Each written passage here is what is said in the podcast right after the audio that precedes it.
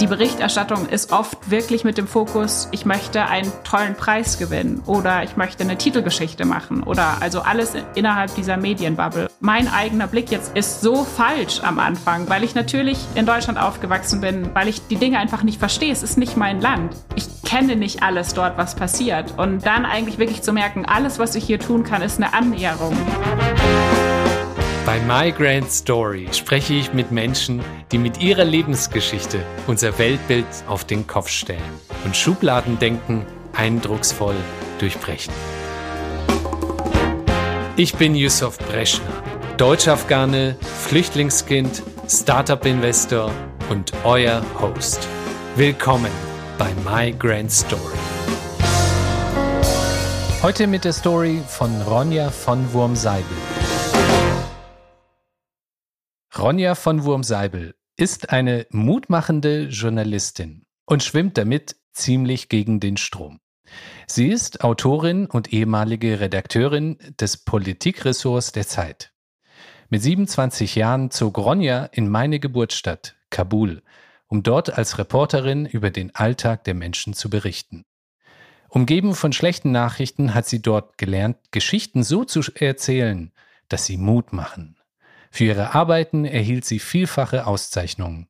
Ihr neuestes Buch, Wie wir die Welt sehen, was negative Nachrichten mit unserem Denken machen und wie wir uns davon befreien, ist Spiegel-Bestseller und wird von Deutschlandfunk Kultur als Ratgeber angesehen, wie man informiert bleibt, ohne depressiv zu werden.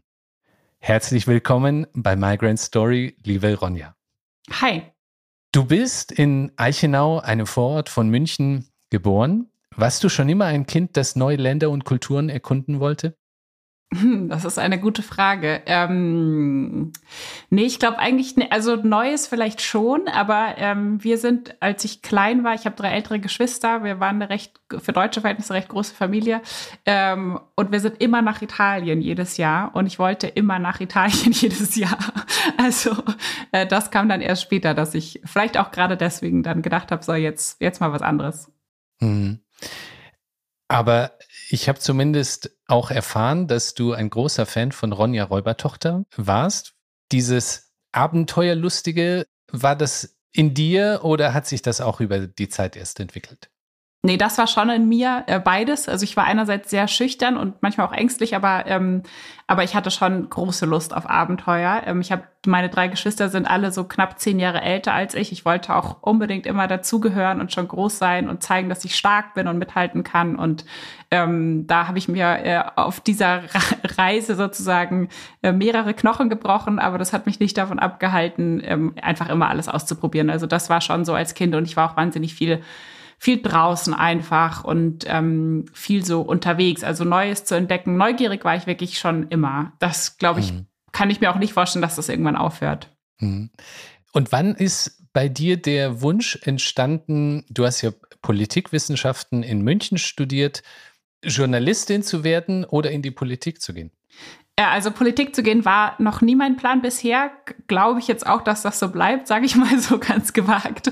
Ähm, nee, genau, ich wollte unbedingt Journalistin werden, was aber im Nachhinein ich auch so ein bisschen lustig finde, weil ich eigentlich, also der Wunsch ist so als Teenager, würde ich sagen, entstanden. Ganz genau weiß ich es nicht. Ich wusste aber eigentlich gar nicht, was eine Journalistin macht als Beruf so richtig. Mhm. Also ich habe halt das Ergebnis in der Zeitung gesehen.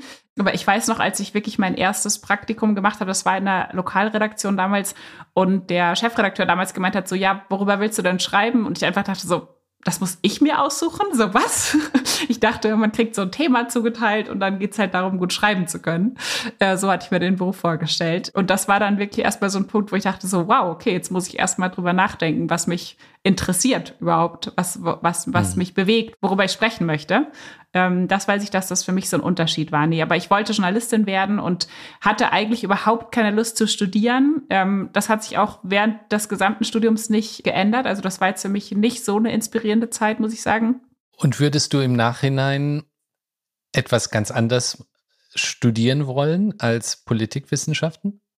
Ja, also das ist so ein bisschen schwierig, weil ich ja mit dem Endergebnis quasi meines Wegs ganz zufrieden bin. Aber die, also ich habe fünf Jahre studiert, das war noch auf Diplom und das war jetzt wirklich einfach nicht so eine gute Zeit für mich. Ähm, und ich weiß, dass ich als Jugendliche auch mal den Plan hatte, nach der zehnten aufzuhören ähm, und eine Ausbildung zur Fotografin zu machen.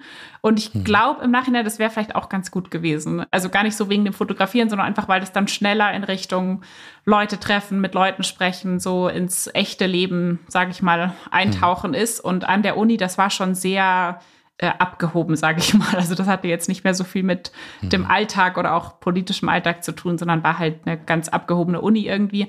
Und wenn mich jetzt junge Journalistinnen ähm, oder Journalisten anschreiben und so um Tipps fragen, dann sage ich eigentlich immer so, es gibt alle möglichen Wege, das ist der Weg, den ich gegangen bin. Aber ich empfehle dir eigentlich, wenn du irgendwie die Möglichkeit dazu hast, versuch dir ein halbes Jahr frei zu schaufeln und muss auch gar nicht Reisen unbedingt sein, aber beschäftige dich da mit einem Thema, das dir wirklich, das dir wichtig ist. Also jetzt so geschichtenerzählerisch. Mhm. Und versuch dieses Thema in dem halben Jahr so gut zu durchdringen, dann hast du eine super Geschichte, die niemand anders machen kann, weil niemand anders sechs Monate Zeit damit verbringt und nimm das dann als Einstieg, um Redaktion zu kontaktieren, anstatt eben erstmal sieben, acht Praktika und so weiter, so wie ich das damals gemacht habe. Also das, glaube ich, ist so ein bisschen der realitätsnahere Weg, wo man schneller an den Menschen ist. Ne? Das ist so wäre jetzt heute mein Wunsch, glaube ich.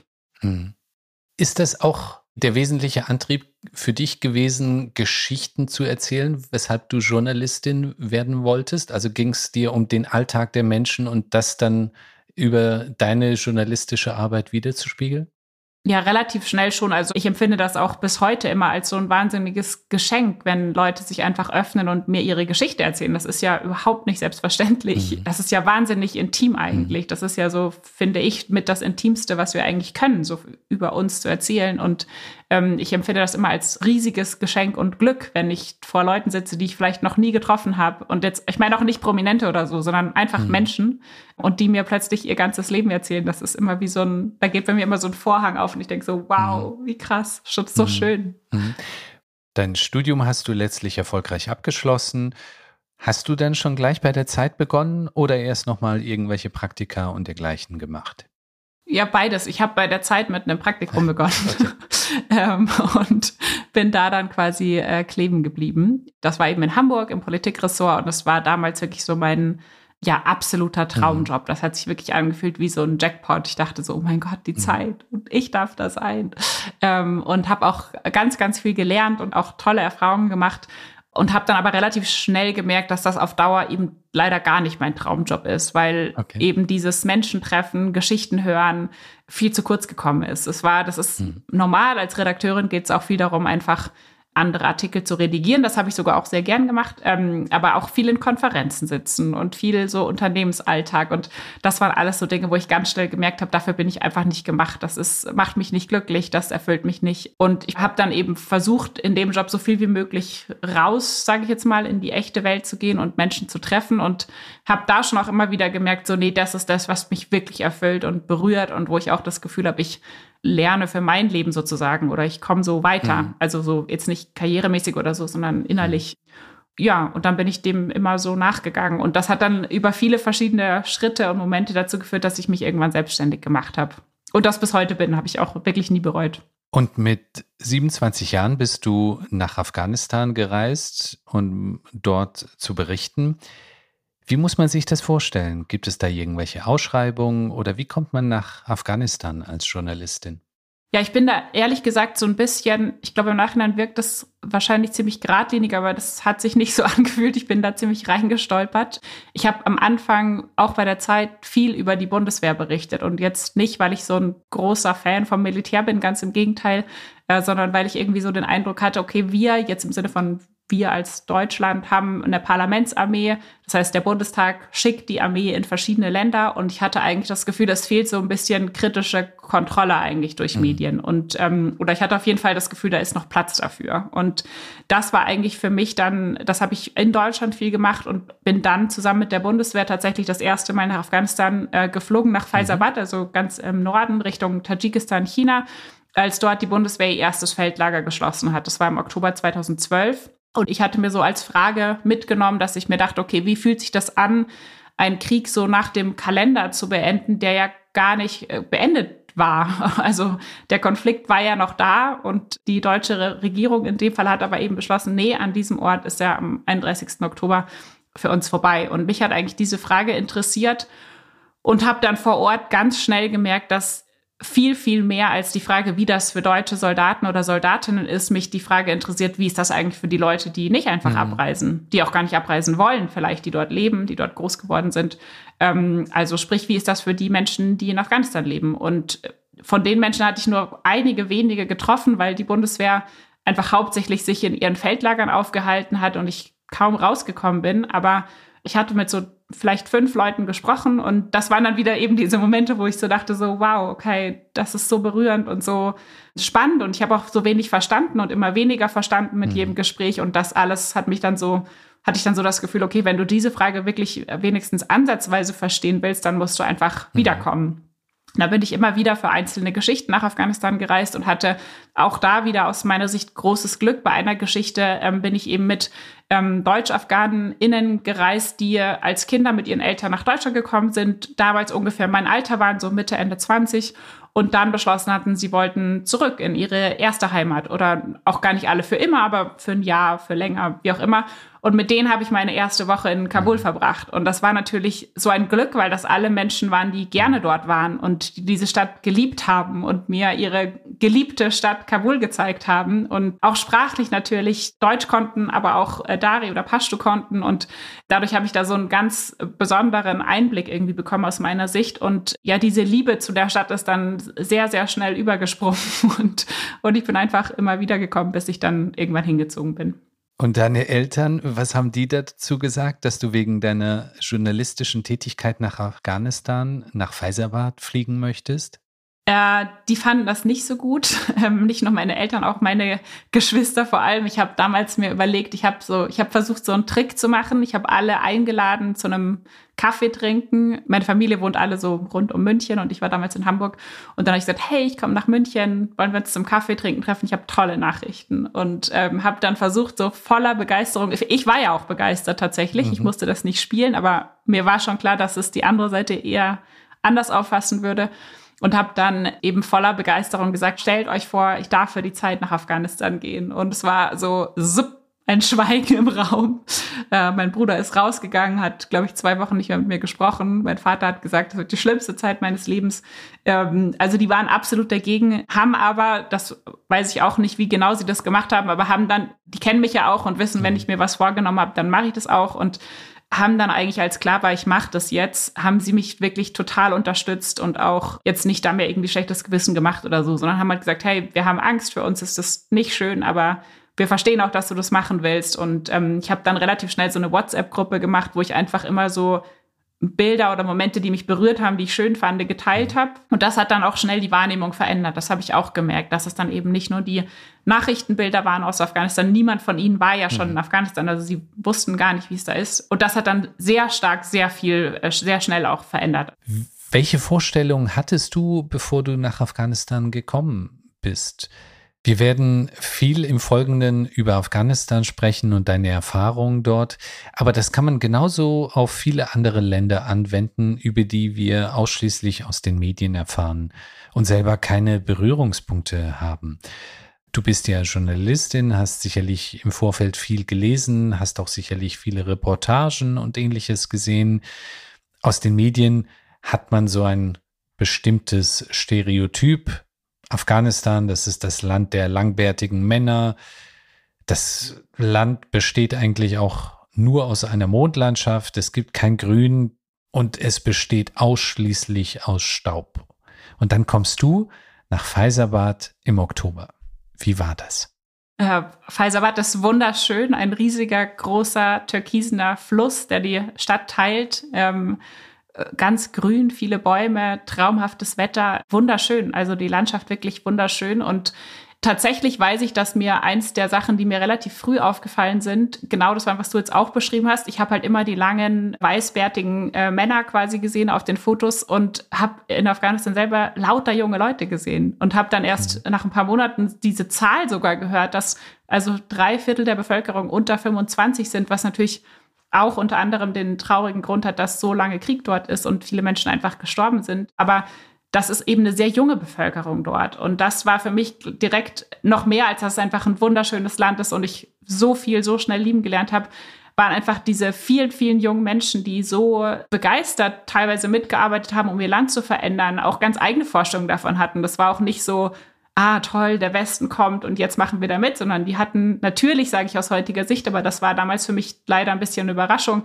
eigene Vorstellungen, natürlich, wie sie ihre mhm. Gesellschaft haben wollen, was dahin führen kann. Sehr kritische Gedanken, sehr kluge Gedanken, sehr menschliche Gedanken. Und das war eigentlich so das, was mich wirklich berührt hat, diese wieder die Menschen, die jungen Menschen, die ähm, so, so einen starken Veränderungswillen und auch nicht nur so Gerede, sondern die wirklich auch verdammt viel gemacht haben, um eben Sachen zu verändern. Und das, ähm, das war für mich, glaube ich, so die, die größte, wo ich am meisten gemerkt habe, krass, was ich für ein falsches Bild hatte, ähm, im Vergleich zu eben, ja, so diesen, äh, leider ja diese Erzählung, die es sehr oft gibt, so das Sand im Mittelalter oder diese, ich will die gar nicht alle wiederholen, aber sozusagen dieses, dieses mhm. sehr einseitige, auch rassistische Bild, das eben, genau, was eben sonst mhm. oft so in den Medien zu finden ist. Mhm.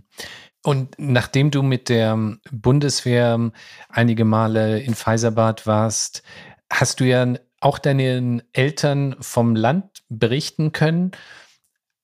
Haben die dir das glauben können? Weil das ja so ein ganz anderes Narrativ ist, was man über die Medien erfährt. Wie ist das bei deinen Eltern angekommen?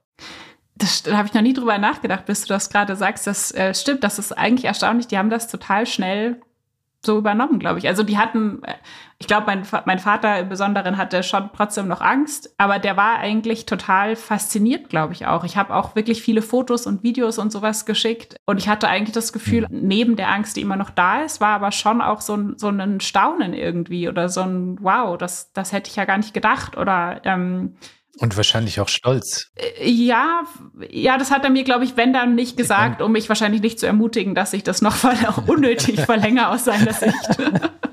aber im Nachhinein dann schon. Ähm, mhm. Nee, aber es gab tatsächlich eine Zeit, mhm. wo er auch äh, tatsächlich mit wollte. Also wo er dann gesagt hat, Mensch, dann habe ich mal irgendwann so gesagt, mhm. Papa, willst du nicht mehr mitkommen? Und dann hat er gesagt, oh ja, das machen wir mal. Mhm. Äh, mein Vater hat ganz weiße Haare, blaue Augen, weißer Bart. Also ich habe so gesagt, Papa, du wirst dort wie der Chef behandelt, weil alte Menschen, die ein sehr hohes Ansehen in der Gesellschaft haben. Also wir haben da schon beide davon geträumt, dass wir äh, zusammen dann dort Zeit verbringen. Ich glaube, das hat schon über, das hat schon übergefärbt, ja, doch. Mhm. Mhm. Und dann hast du dich letztlich entschieden, für doch einen ziemlich langen Zeitraum in Afghanistan leben zu wollen, in Kabul. Wie war das dann, wenn man dann nicht nur auf verhältnismäßig kurzfristige Art und Weise das Land besucht und immer weiß, naja, gut, äh, in ein, zwei Wochen bin ich wieder in Deutschland. Okay, ich bin jetzt hier und bin jetzt erstmal die nächsten sechs, neun oder wie viele Monate auch immer dort. Wie, wie hat sich da das Leben für dich verändert? Also das Leben hat sich schon stark verändert, wobei ich sagen muss, dass ich hatte mir jetzt nicht gesagt, du bleibst jetzt für ein Jahr, sondern ich hatte mir selber gesagt, weil ich nämlich sehr stur bin und wusste, wenn ich jetzt sage, ich bleibe für ein Jahr, bleibe ich auf jeden Fall für ein Jahr. Und ich wollte mir das so ein bisschen offen lassen, habe gesagt, du bleibst einfach so lange, wie sich's gut anfühlt.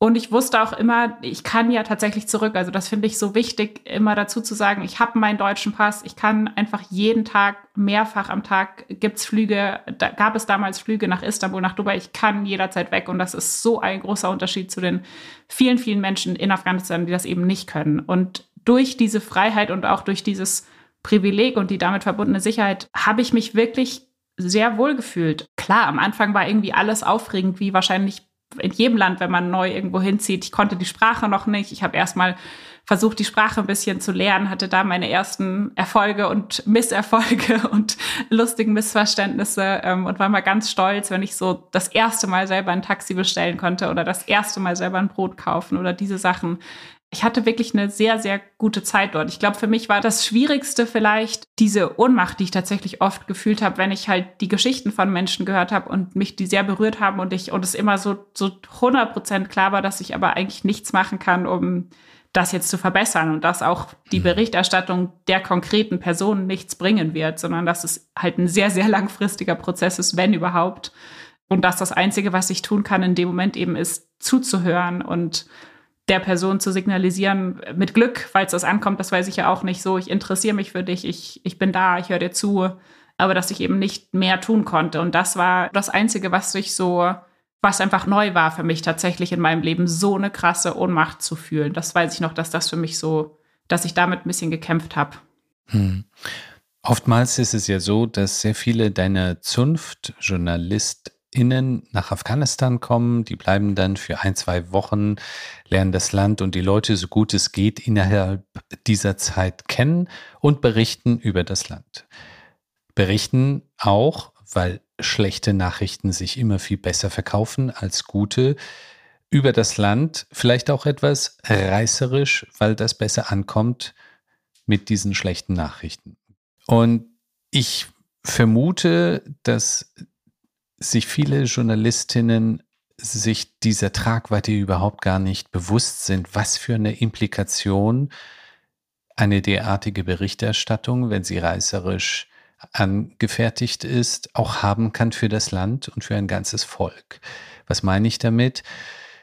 Gerade nach 9-11, als die Taliban gestürzt wurden, eine neue Regierung an die Macht gekommen ist, war das Land in einer enormen Aufbruchsstimmung. Und die Sicherheitslage in den Jahren 2002 bis 2007 war sicherlich auch nicht hervorragend, aber bei weitem viel, viel besser, als das noch 2015 und die Jahre danach war. Und dennoch hat man immer in der Berichterstattung gesehen, Bilder aus der Altstadt, die weiterhin aufgrund eines Baustopps als Ruine mehr oder weniger erhalten geblieben ist. Und diese Ruinenbilder im Hintergrund äh, sind natürlich eine tolle Inszenierung, es sieht dramatisch aus. Und mit dieser Form der Berichterstattung sind wir hier im Westen konfrontiert gewesen, und ich glaube, für viele, die Interesse gehabt hätten, in Afghanistan zu investieren, das Land mit zu unterstützen, mit aufzubauen, die sind durch diese Bilder abgeschreckt worden. Glaubst du, dass sich die JournalistInnen dessen bewusst sind, was für eine Tragweite ihre Berichterstattung für ein Land und für die Menschen haben kann? Ich fürchte die meisten leider nicht. Natürlich gibt es Einzelne, bei denen das anders ist, aber wenn wir jetzt mal über die breitere Masse sprechen, etwas verallgemeinert, ist meine Erfahrung eigentlich, dass, dass das oft wirklich sehr abgehoben ist von überhaupt, also irgendeinem Land, äh, auch Deutschland und insbesondere dann natürlich Afghanistan. Das heißt, die Berichterstattung ist oft wirklich mit dem Fokus, ich möchte einen tollen Preis gewinnen oder ich möchte eine Titelgeschichte machen oder also alles innerhalb dieser Medienbubble. Und, ähm, und ich glaube, was du beschrieben hast, so dieses, äh, sag ich mal, etwas sensationsgeischende oder ich weiß nicht, was das richtige Wort dafür ist, das habe ich auch erlebt. Mhm. Ähm, und ich glaube, es ist zum einen schon ein bewusster Prozess, wo Leute sagen, jetzt suche ich nach dem Aufregendsten und beschreibt es möglich anders als in Deutschland. Also das habe ich oft erlebt, dass so Sachen auch so ganz, dass so besonders geschaut wird, was ist denn anders als in Deutschland? Ich fand da eigentlich viel interessanter, was ist denn gleich oder was ist denn ähnlich? Aber das machen viele mhm. Kolleginnen anders. Und natürlich, wenn du für ein oder zwei Wochen nach Afghanistan kommst und vielleicht noch nie in deinem Leben so viele Panzer um dich rum hattest oder Kampfflugzeuge oder was auch immer, dann hat dein Körper ein gewisses Level von Adrenalin. Das habe ich selbst erlebt. Das, dagegen können wir uns auch nicht so gut wehren, außer dadurch, dass wir einfach länger bleiben und dann anders damit umgehen mhm. können. Aber wenn ich wirklich nur für ein, zwei Wochen in Afghanistan als Beispiel bin, dann ist es, glaube ich, auch schwieriger, da so einen ruhigen Blick darauf zu gewinnen. Deswegen finde ich das sehr, sehr kritisch, diese Art der Berichterstattung, wo Menschen wirklich für ein, zwei Wochen in ein Land kommen, in dem sie noch nie waren, in dem sie die Sprache nicht beherrschen. Das heißt, selbst wenn du mit ÜbersetzerInnen arbeitest, in der Regel haben die dann einen Übersetzer oder eine Übersetzerin. Das heißt, dein, dein gesamter Blick geht durch diesen einen Menschen. Und das heißt nicht, dass der Blick falsch ist von dieser einen Person, aber es ist eben ein Blick und nicht 30 mhm. Millionen Blicke sozusagen oder eine Auswahl davon. Und, und was du sagst mit der konkreten Auswirkung, das habe ich immer wieder erlebt, wie das nahezu ignoriert wird. Ich hatte ein Beispiel, das fand ich besonders, äh, da, da ist mir das so deutlich geworden. Da hat das Spiegel Online berichtet, dass es eine Anschlagswarnung gibt auf die deutsche Botschaft in Kabul und dass dann, Zitat, der Botschafter hat Kabul noch nicht verlassen suggerierte, er wird es irgendwann bald tun. Als dieser Bericht erschien, war ich gerade in Daikundi, in der Mitte, in einer, also in der, einer Provinz in der Mitte von Afghanistan, im Hochland. Ich würde sagen, ich war dort in einem Ort, das wirklich mit der abgeschiedenste Ort war, den man sich vorstellen kann. Natürlich kein Internetempfang, all diese Dinge. Und als wir in dem Dorf ankamen, hat einer der Dorfältesten mich zur Begrüßung gefragt, Also der Spiegel Online-Bericht war am Tag davor entschieden. In diesem Ort gab es kein Internet und der Dorfälteste hat mich zur Begrüßung gefragt, hey, du bist doch Deutsche, stimmt es, dass die Deutschen, dass sie ihre Botschaft schließen und abziehen aus Kabul? Und das war für mich wirklich so, wo ich dachte, so krass. Das war noch nicht mal irgendwie eine große Aufmachergeschichte oder sonst was. Ähm, das war einigermaßen kleinteilig. Es war bewusst falsch berichtet, also es, äh, nicht falsch, aber unwahr in dem Sinne, dass Informationen weggelassen worden sind, äh, einfach weil es sonst keine Meldung gewesen wäre. So, okay, die Botschaft hat für drei Tage mhm. geschlossen, passiert überall. Das wäre keine Meldung gewesen. Und nur durch diesen Zusatz, der Botschafter ist noch nicht abgereist, wurde es dann zur Meldung. Und das hat, das weiß ich, das hat mich richtig wütend gemacht in dem Moment, weil ich dachte so, Mann, du stellst, also dieser Journalist hat in dem Fall seinen eigenen Geltungsdrang darüber gestellt, was es eben wirklich konkret mit den Leuten vor Ort macht. Und da habe ich schon auch den Eindruck, dass das immer wieder passiert und besonders passiert, wenn Menschen nur kurz in einem Land sind. Also ich will nicht sagen, dass das ausgeschlossen ist, dass einem das passiert, wenn man länger in einem Land ist, aber ich glaube, mir zumindest ist es einfach viel bewusster geworden, weil du immer wieder auch daran erinnert wirst von Menschen, weil du auch konfrontiert wirst damit und weil du selber auch wirklich siehst, okay, mein eigener Blick jetzt als Ronja in dem Beispiel ist so falsch am Anfang, weil ich natürlich in Deutschland aufgewachsen bin, mit Stereotypen groß geworden bin, weil ich die Dinge einfach nicht verstehe. Es ist nicht mein Land. Es ist nicht, ich kenne nicht alles dort, was passiert. Und äh, dann eigentlich wirklich zu merken, alles, was ich hier tun kann, ist eine Annäherung. Ich kann versuchen, etwas zu verstehen, aber ich werde nie diejenige sein, die sagen kann, hey, so und so ist es, so und so. So, das, das ist einfach nicht möglich. Und und viele Kolleginnen und Kollegen versuchen das halt nach einer Woche oder nach drei Tagen und sagen, hey, ich war da, ich mhm. weiß, wie es läuft. Und das finde ich dann wirklich auch handwerklich einfach schlecht und menschlich sowieso. Mhm. Das ist ein Aspekt, das sind die Journalistinnen, und gleichzeitig sind ja Medienunternehmen in der Regel profitorientierte Unternehmen. Und schlechte Nachrichten sind gute Nachrichten, weil sie für höhere Zuschauer bzw. Leser sorgen. Das ist so. Und gleichzeitig finde ich es so erstaunlich, dass gerade die öffentlich-rechtlichen Medien keinen Kontrapunkt setzen. Also die schlagen mehr oder weniger in die gleiche Kerbe, obwohl sie eigentlich ja nicht Selbstverständlich brauchen sie auch Zuschauer, aber nicht in dieser Art und Weise. Dafür zahlen wir auch einen gewissen Beitrag. Wie siehst du die Rolle der öffentlich-rechtlichen und dass sie es nicht schaffen, hier andere Akzente in der Berichterstattung zu setzen? Also mein größter Kritikpunkt jetzt, was Auslandsberichterstattung bei den öffentlich-rechtlichen angeht, ist einfach, dass sie zu wenig Leute vor Ort haben. Äh, ganz konkret bei Kabul gab es KorrespondentInnen in Delhi, die waren für Indien, Pakistan, Afghanistan und noch andere Länder zuständig. Das kann man nicht, das geht nicht. So, nie, niemand, der das macht, kann ernsthaft und gut informiert sein über das, was in diesen so verschiedenen Ländern mit so verschiedenen Aspekten politischer, egal auf welchem Level. Ähm, das ist einfach so viel, das kann niemand wirklich profund machen. Und das ist für mich schon so ein Strukturproblem, dass eben das Korrespondentinnen-Netzwerk so geschrumpft wurde in den letzten Jahrzehnten und das einfach tatsächlich ja bestimmt, wie wir gewisse Länder sehen. Ob wir dort jemanden haben, der oder die regelmäßig berichtet, einen ausgewogenen Blick hat oder eben nicht. Also das wäre so mein, mein größter Kritikpunkt. Und ja, absolut. Also ähm, auch, ich würde das sogar ausweiten, nicht nur öffentlich-rechtliche, auch andere Medien. Es, es stimmt schon, dieses ähm, besonders schlechte Nachrichten verkaufen sich besonders gut. Also ein Krieg bricht aus und Menschen konsumieren Nachrichten ohne Ende. Aber, das wissen wir auch aus der Forschung, die Artikel jetzt als Beispiel oder Beiträge oder Podcasts, spielt eigentlich keine Rolle, egal welche journalistische Form sozusagen, die am meisten geteilt werden, die sozusagen die längste Lebensdauer haben, sind eigentlich immer Texte oder, oder Geschichten, die noch sowas anderes haben, die irgendwie zeigen, wie wir es besser machen können oder einen Hoffnungsschimmer haben. Und ich habe super viel Zuschriften bekommen von ZuhörerInnen, von ähm, LeserInnen. Also ich teile das gar nicht so, dass das langfristig so ist. Auf, auf die, auch wenn man jetzt, sage ich mal, sekündlich misst, auf jeden Fall, das wissen wir auch, ähm, gerade bei on, aus den Online-Daten. Aber wenn wir längerfristig schauen, wenn wir schauen, wo kommen Leute immer wieder hin zurück, um Nachrichten zu konsumieren, dann glaube ich das gar nicht, dass nur dieses Negative da so zählt. Ich glaube, das sind einfach Prozesse, die sich auch eingeschlichen haben in der, innerhalb der Medienlandschaft, immer darauf zu schauen, was ist das möglichst exotische, dramatische, gewaltvollste. Du musst nur, in Anführungszeichen, nur irgendwo hinschauen, wo es kracht und darüber berichten. Aber das ist handwerklich nicht sehr tiefgründig und nicht sehr, wir lernen eigentlich nichts daraus. So, das ist Gewalt mhm. abbilden. Mhm. Und diese konstruktive Journalismus, den du dir jetzt auch zu eigen gemacht hast, ist das etwas, was im Sinne der Erkenntnis in Afghanistan entstanden ist oder war das schon eigentlich vorher, bevor du dort hingezogen bist, deine Maxime? Nee, gar nicht. Das ist äh, ganz konkret in Afghanistan entstanden, eigentlich in der zweiten Woche, würde ich sagen, nachdem ich dort hingezogen bin.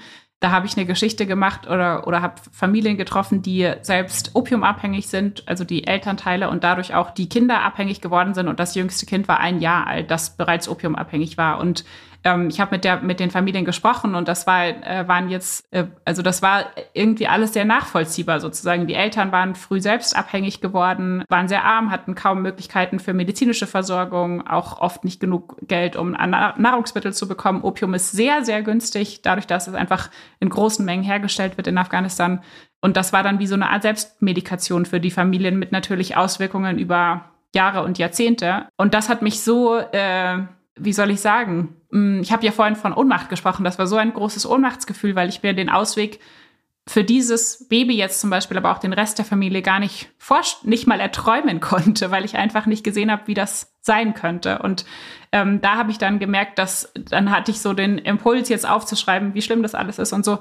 Und, und es ist ja auch schlimm, also ich will das auch nicht beschönigen und habe dann gemerkt, nee, das, ich muss da jetzt irgendwas finden, was zumindest in die Richtung zeigt, wie das mal anders werden kann. Oder ich muss das irgendwie noch ergänzen. Und das war trotzdem dann am Ende, das habe ich auch gemacht. Und es war trotzdem natürlich eine absolut bedrückende und schmerzhafte Geschichte, aber es war zumindest aus meiner Sicht der Versuch zu verstehen, was da passiert. Und der Wunsch von der Redaktion oder der Ansatz war eher so ein bisschen so, oh krass, da gibt's Eltern, die geben ihren Kindern Drogen, so sage ich jetzt mal überspitzt. Hm. Und da hatte ich wirklich, habe ich so eine große Weigerung in mir gespürt, diese Geschichte so aufzuschreiben und habe stattdessen eben versucht, die Liebe in diesen Familien zu beschreiben und wie schlimm es ist, dass die Liebe auf verkorksten Wegen dazu führt, dass man seinen Kindern Drogen gibt. Ähm, aber dass es eben eine fehlgeleitete Form der Fürsorge ist und nicht der Vernachlässigung. Und, und das habe ich mir dann so ganz bewusst vorgenommen bei allen Geschichten, die danach kamen, immer zu sagen, einerseits ja, ich möchte Probleme beschreiben, weil ich daran glaube, dass wir Probleme kennen müssen, um sie überhaupt verändern zu können. Aber ich möchte nicht an dem Punkt aufhören, sondern ich möchte auch weitergehen und sagen, okay, bevor ich nicht eine Ahnung habe, wie man das besser machen kann, ist meine Arbeit noch nicht zu Ende. Und das mache ich bis heute. Und das hat definitiv in Afghanistan angefangen und hat auch, glaube ich, ganz viel damit zu tun, dass ich eben auch in Kabul sehr, sehr viele Menschen getroffen habe, die so leben, die jetzt nicht Journalistinnen oder Journalist sind, sondern die einfach so leben, die tatsächlich sagen, okay, ja, wir haben hier diese schlimmen, schrecklichen und überwältigenden Probleme und trotzdem heißt das nicht, dass wir aufgeben. Trotzdem heißt das nicht, dass wir untätig sein müssen, sondern wir können versuchen, kleine Schritte zu gehen. Und ähm, das hat, glaube ich, ganz viel damit zu tun, einfach mit diesen sehr beeindruckenden Menschen, die ich dort getroffen habe. Hm. Welchen Reim machst du dir, wenn du die Verhältnisse in Afghanistan und das Afghanistan steht hier für sämtliche andere Länder, die zu den ärmsten gehören, sei es Somalia, Eritrea und andere. Und wenn man diese Verhältnisse vergleicht in Afghanistan mit denen beispielsweise in Deutschland, wie bist du damit umgegangen? Hast du dir einen Reim daraus gemacht, warum das so ist? Nein, ich glaube, das ist was, was ich bis heute nicht geschafft habe. Aber äh, das ist tatsächlich was, was ich bis heute nicht. Ich weiß, dass es so ist. Ich kenne einige Gründe dafür, aber aus menschlicher Sicht habe ich es bis heute nicht. Ja, wie soll ich das sagen? Nach, also nachvollziehen im Sinne von, ich kann es eigentlich nicht verstehen. Es ist für mich absolut unbegreiflich zu wissen, wie ich hier lebe, wie viele von uns hier leben und dann zu wissen, ich steige in ein Flugzeug, äh, wenige Flugstunden entfernt bin ich zum Beispiel in Kabul. Ich bin zurück äh, einige Mal über Dubai geflogen. Das sind dann drei Flugstunden von einer der ärmsten Städte der Welt zu wahrscheinlich der reichsten Stadt der Welt. Und das habe ich einfach niemals ich kann das nicht begreifen. Also ich, ich weiß, dass es so ist, aber aus, aus mir als Ronja menschlich ähm, das ist so unvorstellbar mhm. eigentlich, dass wir das auch nicht, noch nicht besser hinkriegen. Ich kann das eigentlich nicht verstehen. Das ist eher was, wo ich versuche mhm. zu sagen, okay, das, das, ich versuche das irgendwie zu akzeptieren, dass es so ist ähm, und immer wieder nach Wegen zu schauen, wo ich eben so kleine Rädchen vielleicht verändern kann oder dazu beitragen kann wenigstens. Aber äh, dass es immer noch so ist, finde ich eigentlich total unglaublich. Also im negativen Sinne unglaublich. Hm. Hm. Das ist eine Frage, die mich auch sehr beschäftigt hat und auch weiterhin beschäftigt. Und ich versuche mir daraus einen Reim zu bilden, in dem ich die Geschichte als Ankerpunkt sehe. und vergleicht es mit zwei Menschen. Die eine Person ist in Berlin aufgewachsen im Jahr 1900. Und Berlin im Jahr 1900 war eine tolle Stadt, aber die Person hat mit 14 Jahren den Ersten Weltkrieg durchleben müssen und wahrscheinlich ist die Person entweder selbst oder über Familienangehörige auch in Mitleidenschaft geraten. Nach dem Ende des Ersten Weltkriegs kam die spanische Grippe auf, eine weltweite Pandemie. Und auch das hat sicherlich seine Spuren hinterlassen.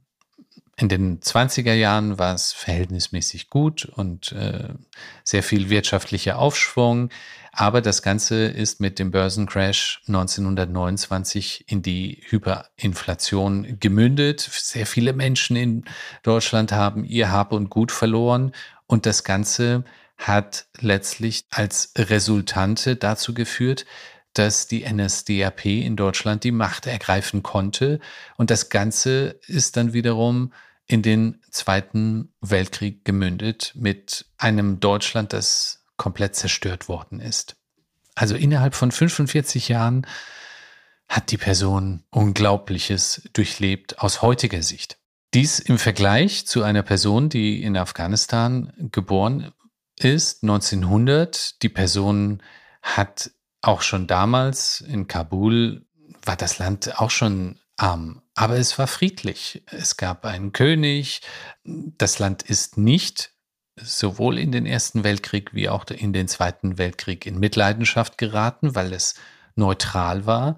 Und insofern war das genau die Zeit, in der man hätte eigentlich sein wollen in Afghanistan, nämlich weil das Land in dieser Zeit komplett friedlich war. Und äh, natürlich gab es die eine oder andere politische Entwicklung, aber das waren verhältnismäßig kurzfristige Ereignisse, und diese 45 Jahre in Afghanistan waren eine gute Zeit. Und das hilft mir auch hoffnungsfroh zu sein, dass irgendwann diese Zeiten, die aktuellen Zeiten in Afghanistan, des Krieges, der Turbulenzen, die aktuelle Situation mit der Taliban, dass das irgendwann mal auch zu Ende kommen wird und dass die Menschen wieder mit entsprechender Zuversicht in die Zukunft blicken werden können.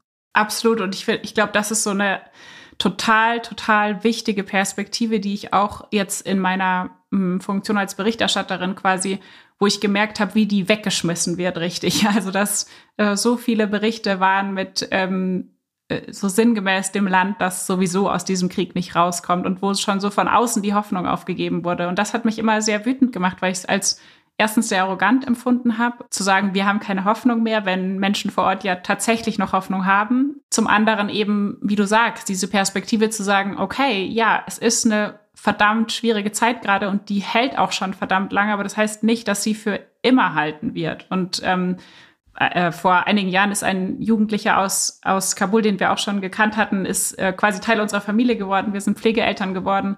Und der sagt das immer so schön, der ist jetzt Anfang, Mitte 20 bald, ähm, der sagt immer, er wird eines Tages ein Reisebüro aufmachen für Afghanistan, weil er jetzt so viele Menschen aus Deutschland kennt, die unbedingt sein Land sehen wollen. Und er kennt sein Land, er spricht beide Sprachen. Und das ist so eine Vision, die unserer ganzen Familie irgendwie so als Fixpunkt dient, die irgendwie, wo wir auch immer wieder sagen, nein, das, der Tag wird kommen, wo wir alle zusammen dahin fahren, der wird kommen. Und hm. vielleicht dauert es noch so und so viele Jahre, vielleicht noch länger, aber er wird kommen. Und hm. das ist, glaube ich, ganz wichtig oder kann sehr hm. gut helfen auf jeden Fall.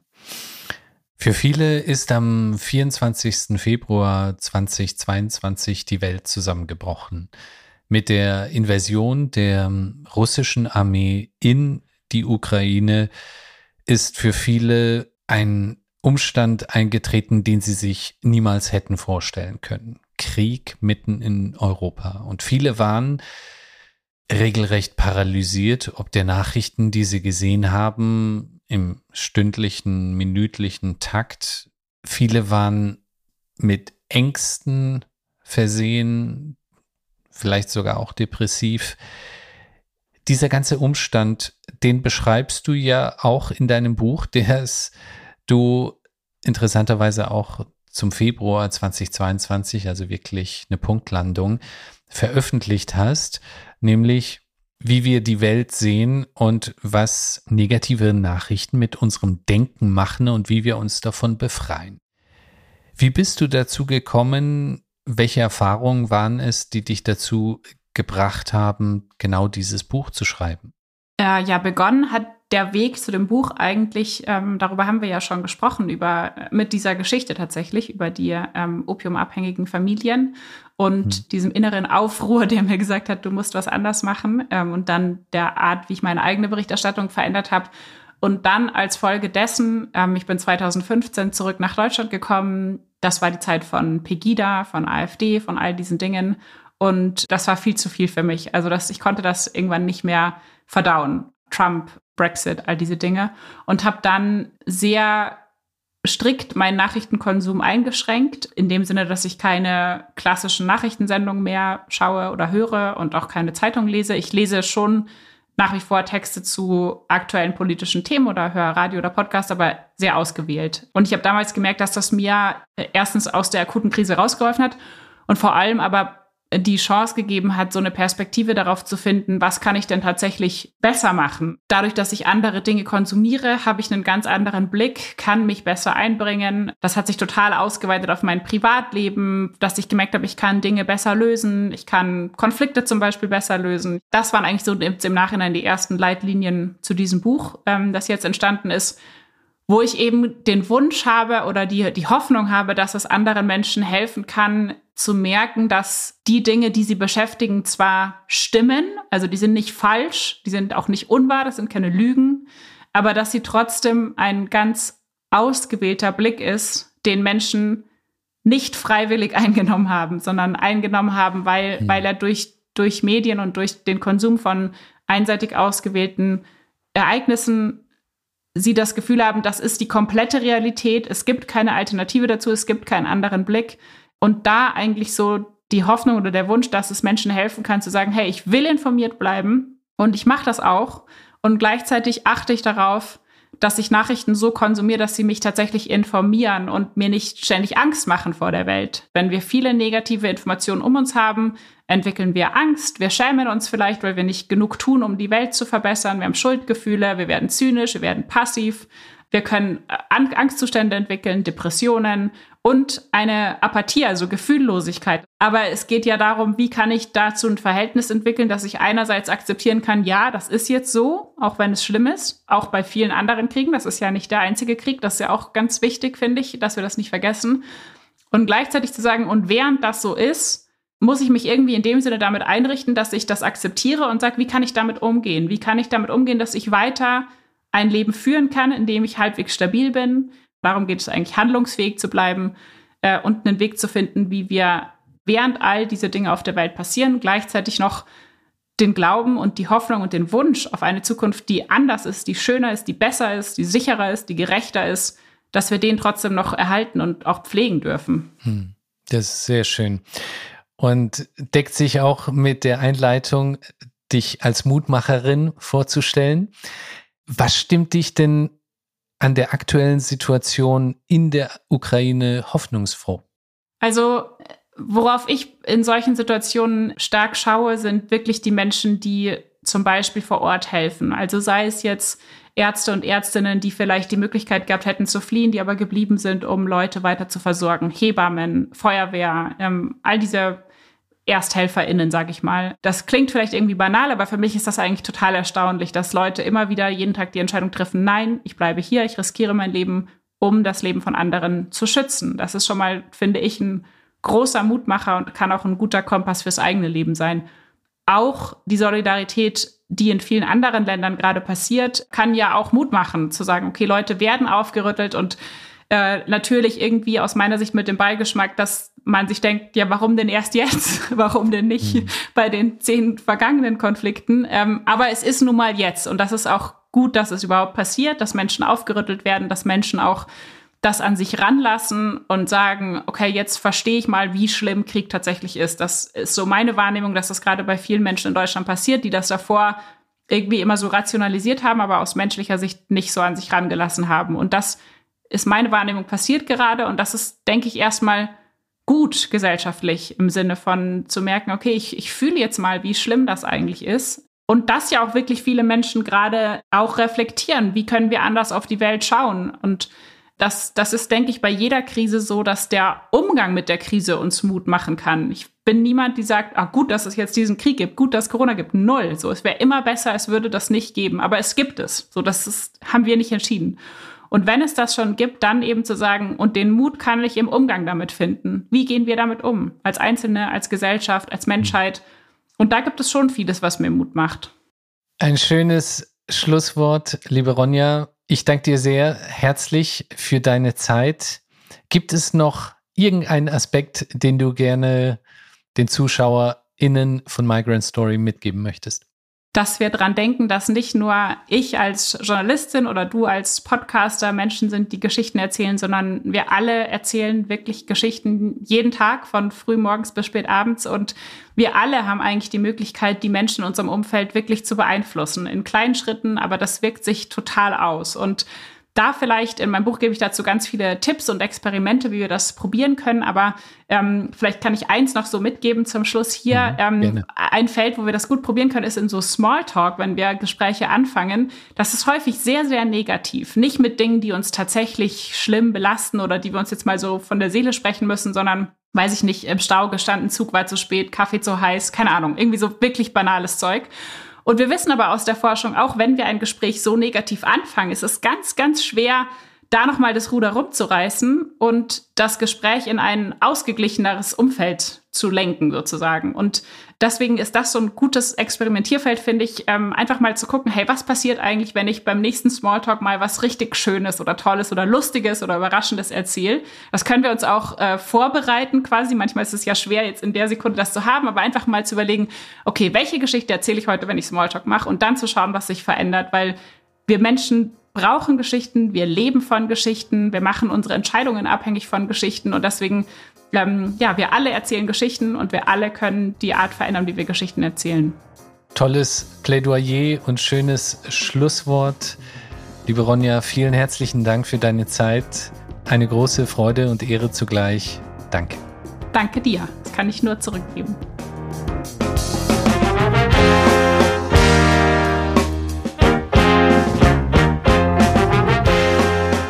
Liebe HörerInnen von Migrant Story, wir brauchen eure Unterstützung, denn wir benötigen eure Bewertung oder besser noch einen Kommentar in eurer Podcast-App, wie zum Beispiel Apple Podcasts, aber es gibt noch sehr viele weitere Podcast-Apps. So könnt ihr unser gemeinnütziges Projekt unterstützen, bekannter zu werden. Auf migrantstory.org könnt ihr euch außerdem für unsere Newsletter eintragen und regelmäßig neue, inspirierende Lebensgeschichten entdecken.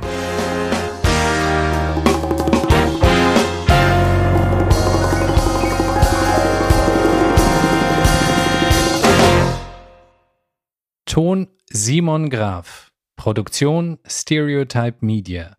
Redaktion Yusuf Breschner. Special Thanks Doana Ariane Navid Breschner und die gesamte Breschner-Familie.